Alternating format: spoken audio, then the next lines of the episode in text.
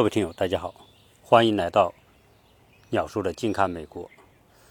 我现在是早晨在户外跟大家做这期节目，所以大家会听到户外的一些背景背景声音，包括一些鸟的叫声。呃，我希望这个不会干扰大家听我这个节目。呃，今天想啊聊聊我自己对整个疫情的一些看法，这些因为很多疫情的具体的东西呢。很容易被下架，所以我现在也注意一些方向。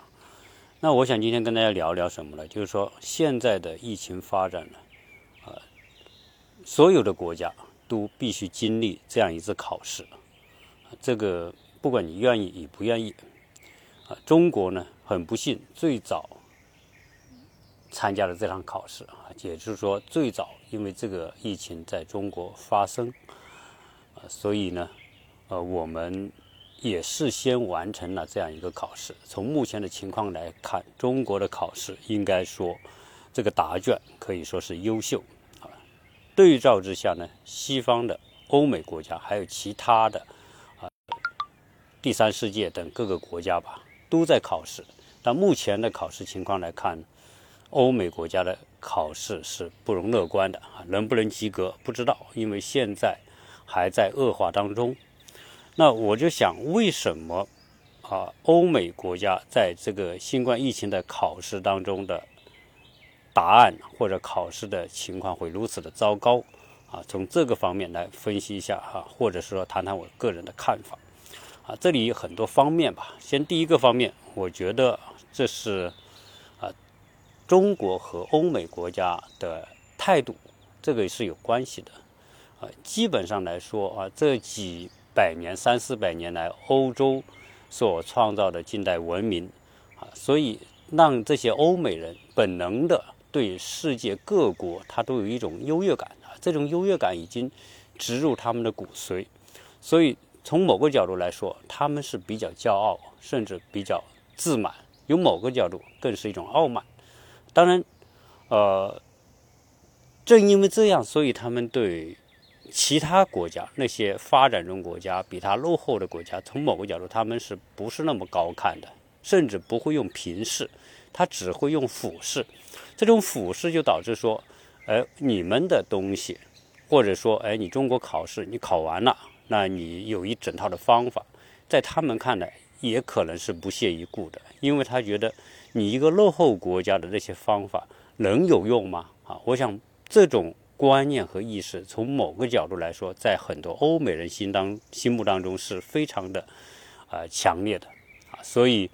啊中你看反观中国在针对疫情的时候，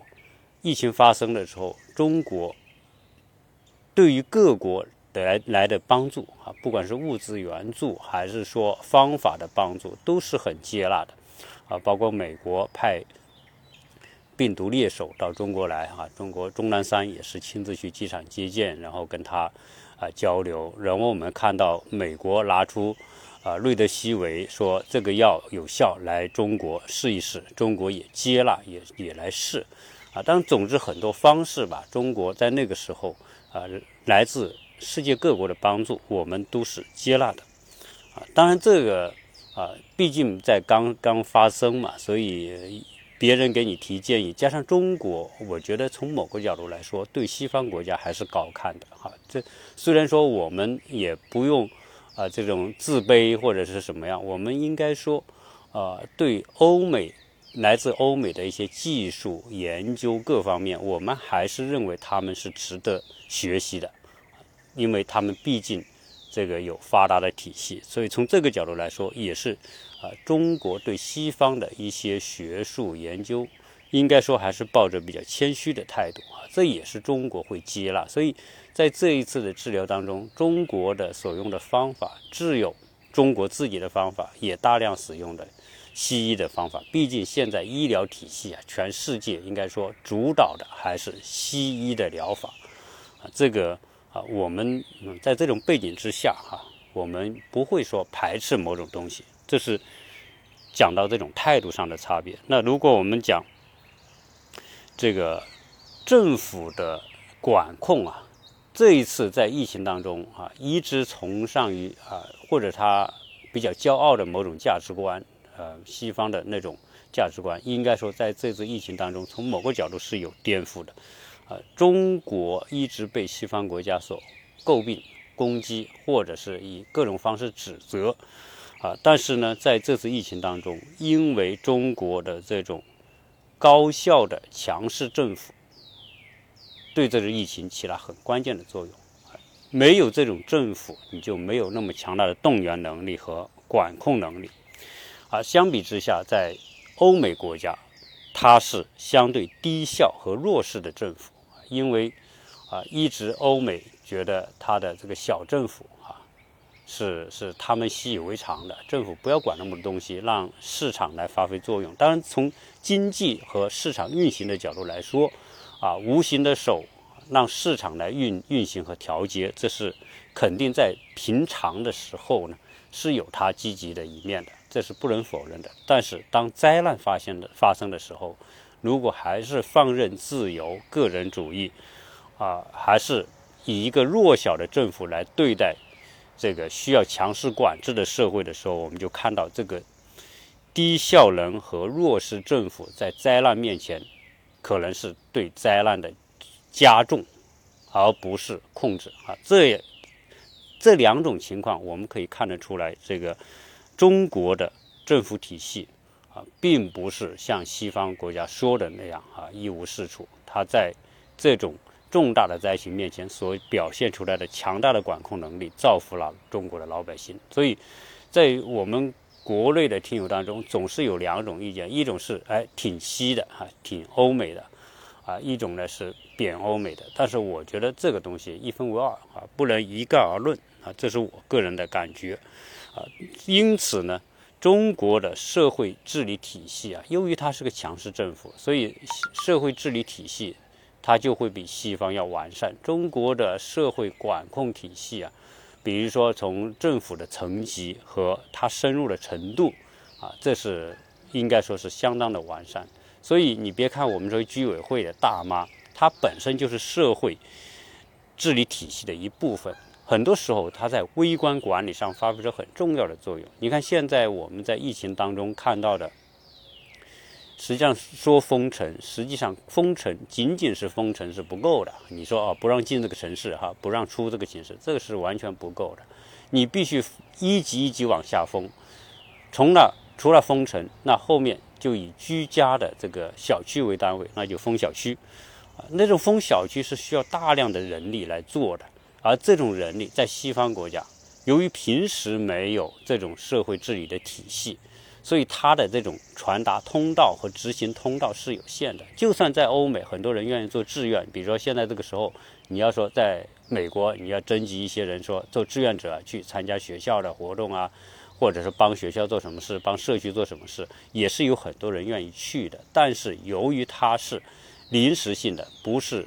这种体系化的，所以它这种临时搭建的志愿者能够达到的执行效率，肯定和中国的那种严密的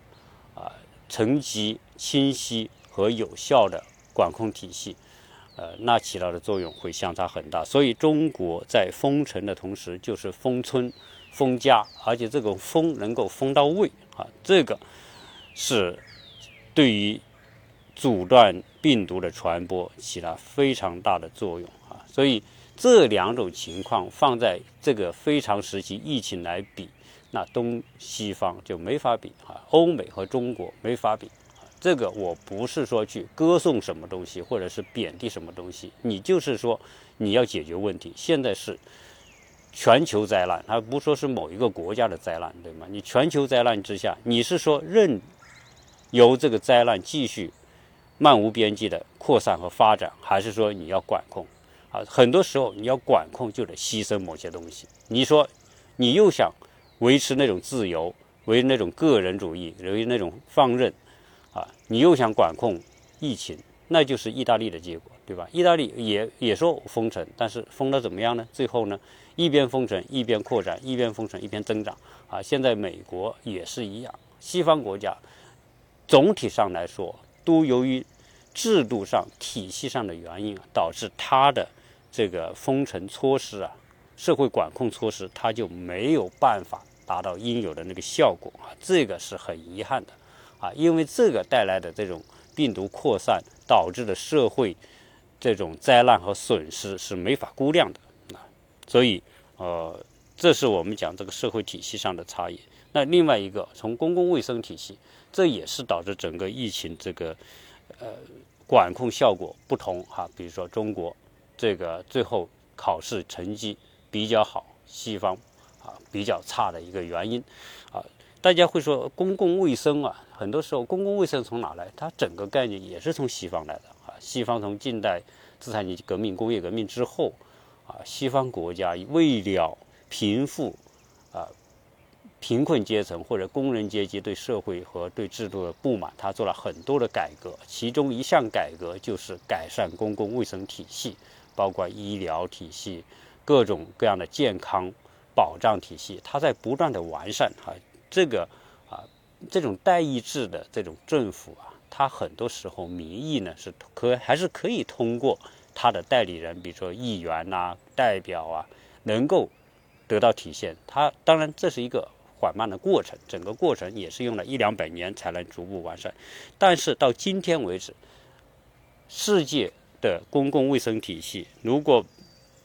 那样做个比较的话，啊，在平时看来，欧美是不错的啊。就是说，在这次疫情大爆发之前，如果讲到这个中国的医疗体系和西方医疗体系的时候，我们经常都会觉得，哎，西方的医疗体系它的层级啊，比如说这个从家庭医生到社区医院，对吧？再到那些急救医院等等，啊，这种分得很清楚，然后让这个资源、医疗资源呢，能够有效的啊，更高效的。啊，不会被说像中国一样啊，大家都去大医院，小医院都不去，社区医院都不去，对吧？就导致这些大医院特别忙，而社区医院平时名可罗雀，啊，那但是西方由于它，哎，你一般的病，你先去见你自己的家庭医生，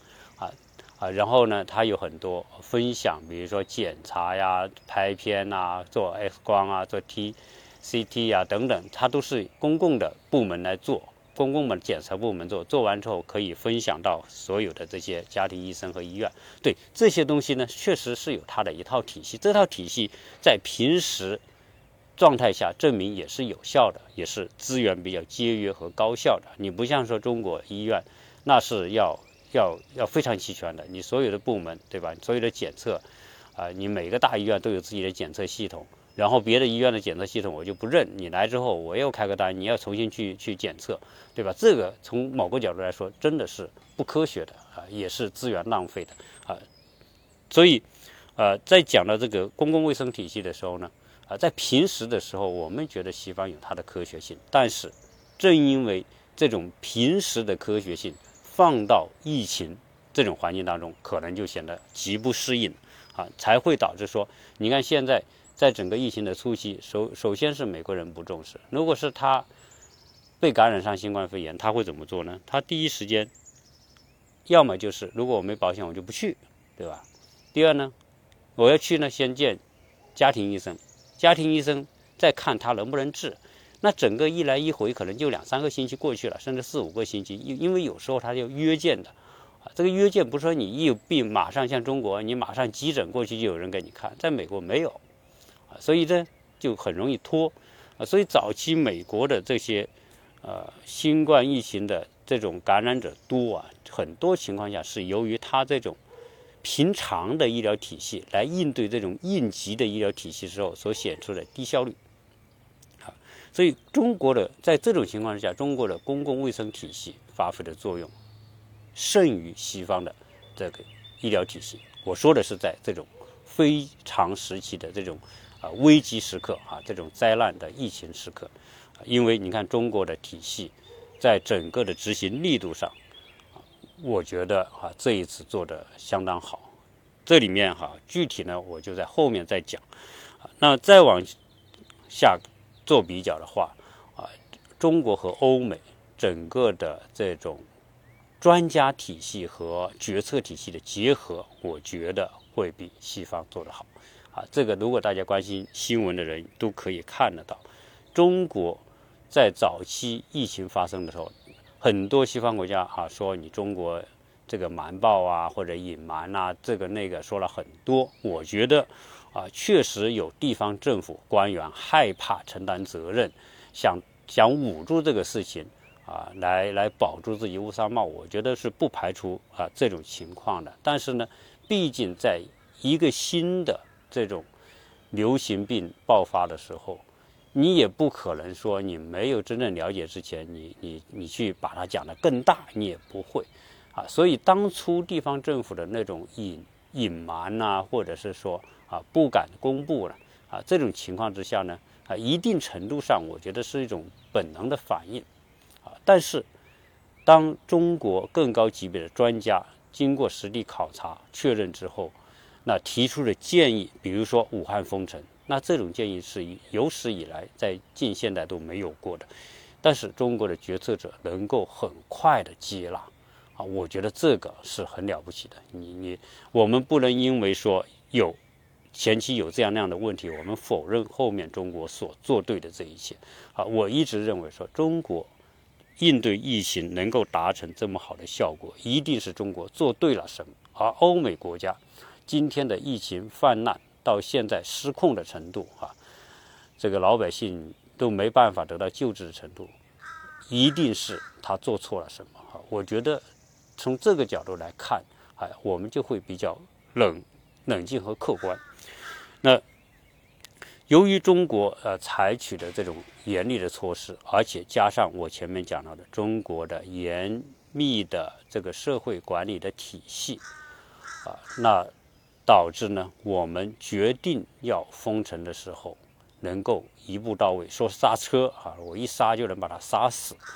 啊，那你说在高速公路开车，如果你遇到看前面遇到危险，或者是一个大坑，哈，或者已经发生事故了，你必须减速了。如果你这个车刹不死，啊，那这个后果也很严重。你可能减速了，但是最后呢，你还是撞上去了，或者你还是掉进前面那个大坑了，对吧？所以这个能不能杀死在危机时刻啊，那就决定了这个结果。所以在严厉管控有效的前提之下，中国的第二步啊才显得特别有效，就是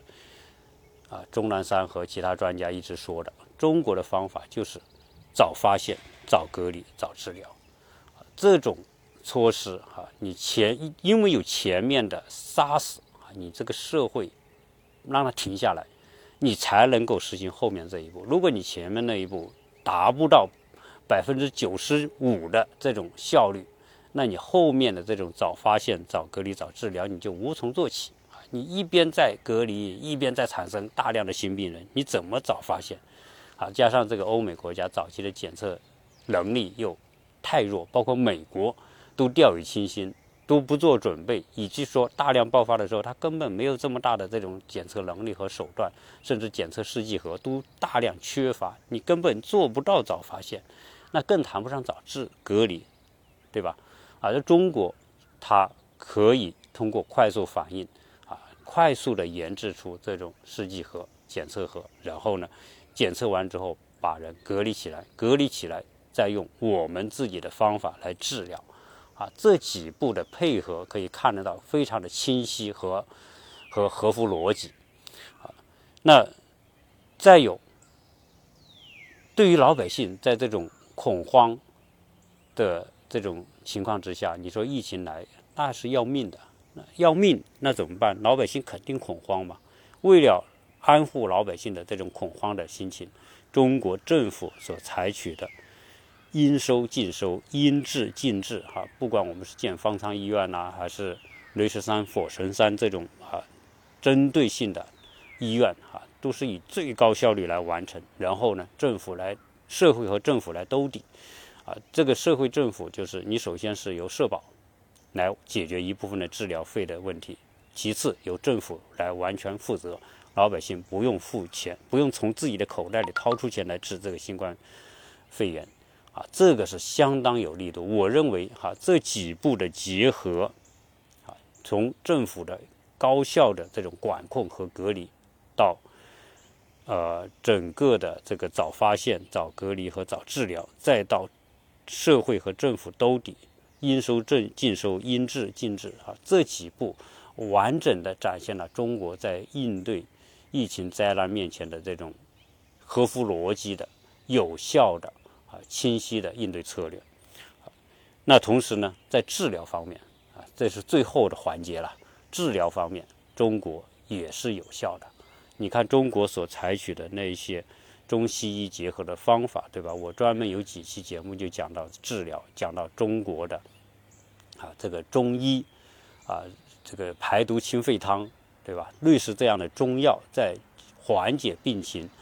就是说，在中国的这个中医的病理的理解啊和采取的应对的方法。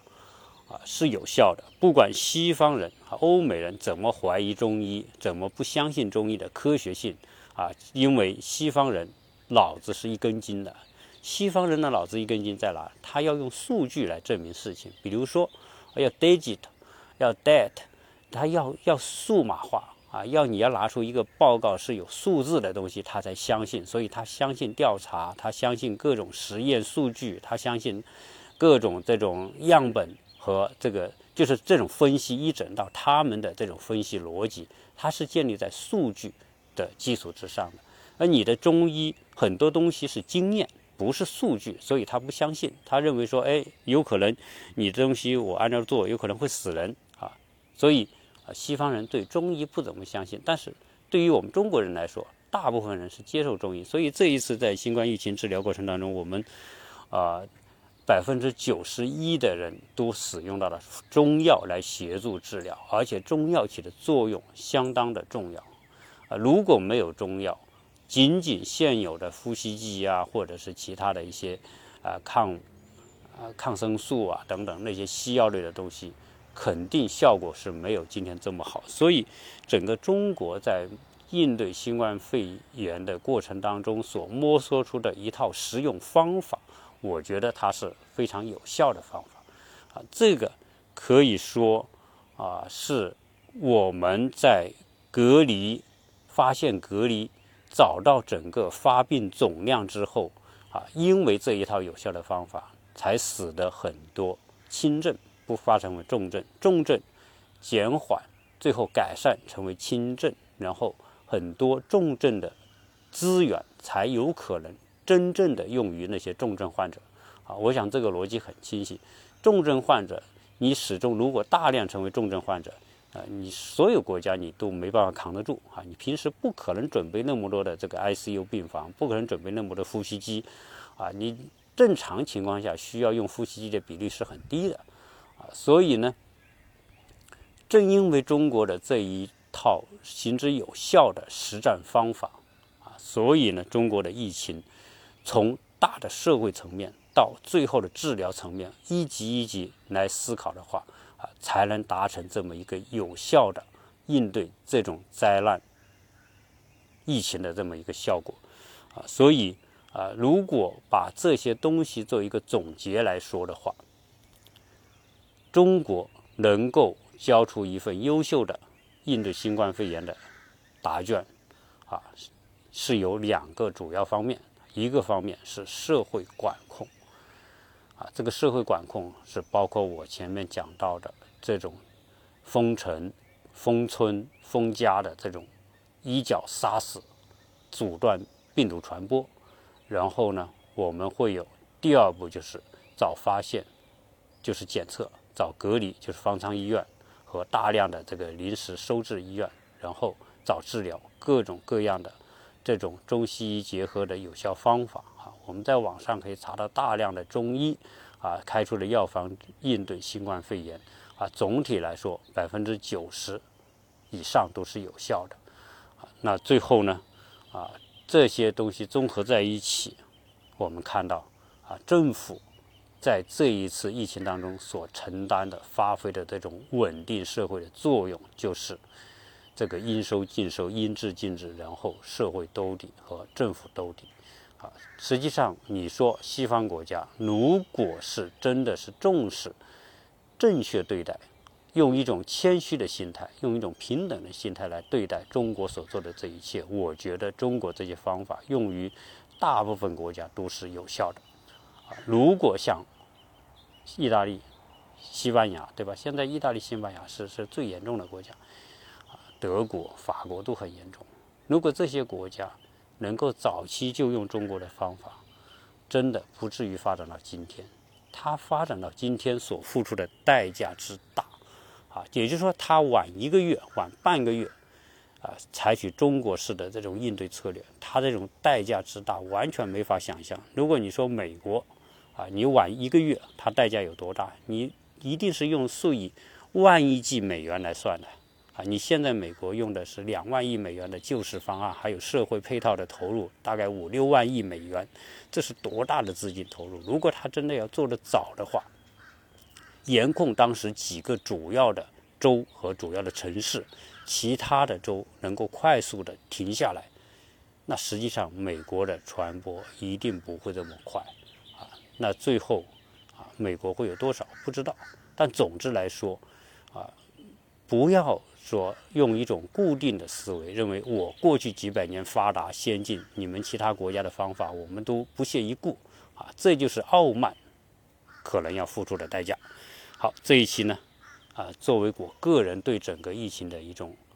理解和总结吧，可能很多地方也是不不周到的。反正我们很多听友都是很有水平，大家可以啊给我在留言当中做一些补充，啊，让那我们对整个事情吧有个更清晰的理解和看法。而从这些理解和看法总结之后呢，我们可以预见到下一阶段这些欧美国家的发展状况。走向以及其他还没有充分暴露出来的落后的那些国家、人口众多的国家未来可能出现的状况。那么这一期呢，跟大家聊这么多，呃，欢迎大家转发我的这些内容。同时呢，呃，大家说搜我的公众号搜不到，微信公众号大家搜“白眉鸟书”就可以搜得到。啊，有很多的内容呢，我在这里平台发出之后呢，也会在我的微信公众号上面发出。因为一旦在这个平台上被下架的话呢，在那个公众号上大家还是可以看得到。当然，我微公众号的文章很多东西啊，不是说和我这个音频的完全一致啊。大家不要说，哎，你怎么文章讲的和音频不一样啊？因为如果是一样，那就没有必要两个东西都传上去，所以有些东西是不一样的啊，希望大家理解。感谢大家的收听，拜托大家多多转发，谢谢。